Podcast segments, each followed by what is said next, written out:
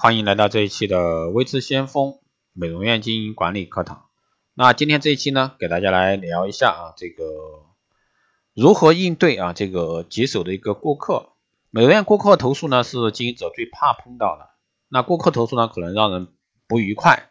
处理顾客投诉呢，是美容院最棘手的问题。一旦处理不妥呢，不但会失去投诉的顾客，连带着呢，还会失去大部分的顾客。所以说，美容院在处理顾客投诉问题时，一定要谨慎，千万不能一味的推脱。当顾客在投诉中会指出美容院的一些经营不足，以便呢经营者改善这个经营与服务。那投诉处理后，如果说顾客啊仍然不满意，该怎么办呢？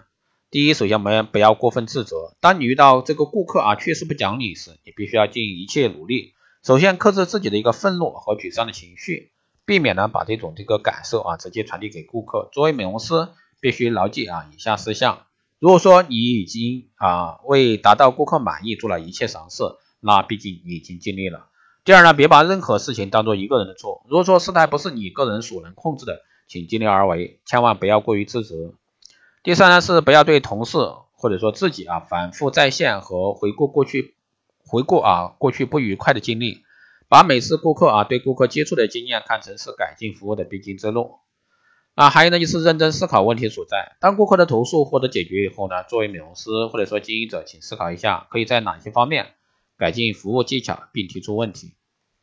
此次顾客投诉的本质原因是什么？顾客是怎么样啊看待投诉问题的？主要职责责任在谁？你如何去看待这次投诉的问题？那顾客呢是否有部分责任呢？在处理时你说过的哪些话对此事情的一个处理帮助？那你说的哪些话对处理此事不利？你是如何去表达顾客的对顾客的关怀以及处理事情积极态度的？你还有哪些啊不同的处理方法？你认为顾客由此还会继续光顾美容院吗？所以说这是我们需要认真去想一下的问题。那如何去应对啊棘手的顾客呢？首先心态平和。那服务工作人员是与人打交道工作，所遇到的顾客往往呢较为复杂。由于顾客的性格、修养、阶层、年龄、性别都有所不同，那就会对我们的服务工作要求不同，甚至呢会有挑剔。所以说，我们也应该心态平和的应对。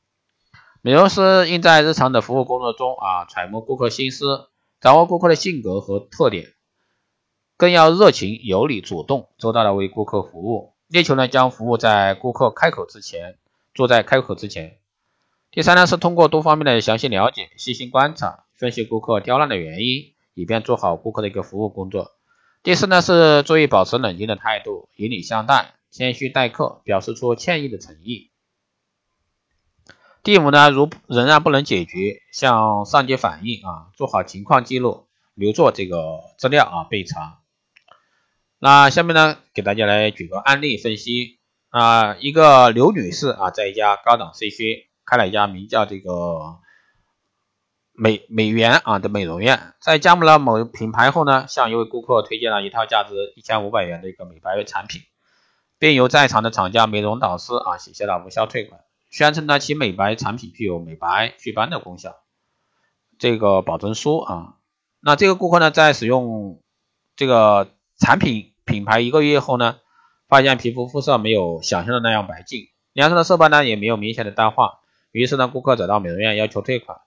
美容院给顾客承诺，答应向厂家反映情况并及时处理。但在两个星期后呢，顾客又上门来询问处理情况，被告知厂家可以赠送他一套价值二百八十八元的礼品，但并不退款，因为产品有无效果无法判定。那这个顾客就表示呢，既然原来厂家承诺无效退款，他便不需要厂家的礼品，并坚持要退款。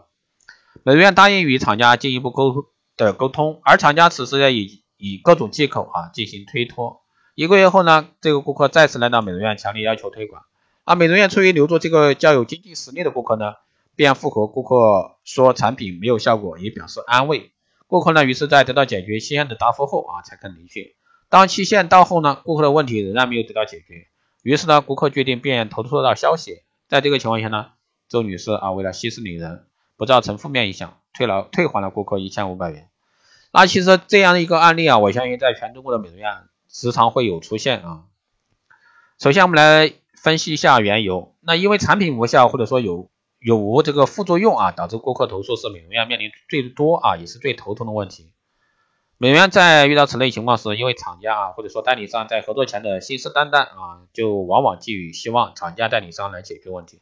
但是呢，远水解不了近渴，很多厂家在处理这类问题时，都是与代理商、美容院相互推脱，或者说因为时间问题导致迟迟得不到解决，极大的影响这个合作关系，影响了美容院的一个声誉，损害了这个消费者利益。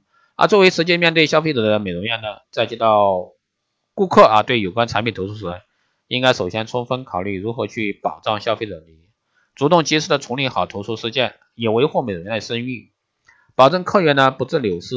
然后呢，与代理商或者厂家进行协调，保障自身的权益。那案例中，中小级的美容院在处理顾客投诉时呢，就存在几几个方面的不足。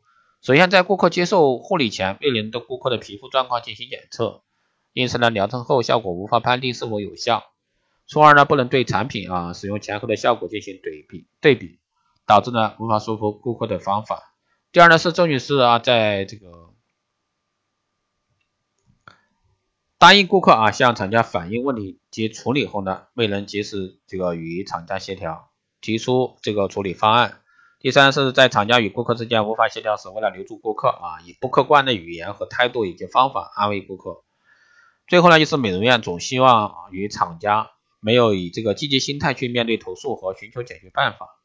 那此案例中反映美容院在最初选择加盟时，应该对产品啊进行试用，详细全面的了解其功效，不能盲听这个厂家的单方面宣传，跟厂家做好关于这个消费者啊对产品质量和问题投诉时啊处理的一些具体合同说明。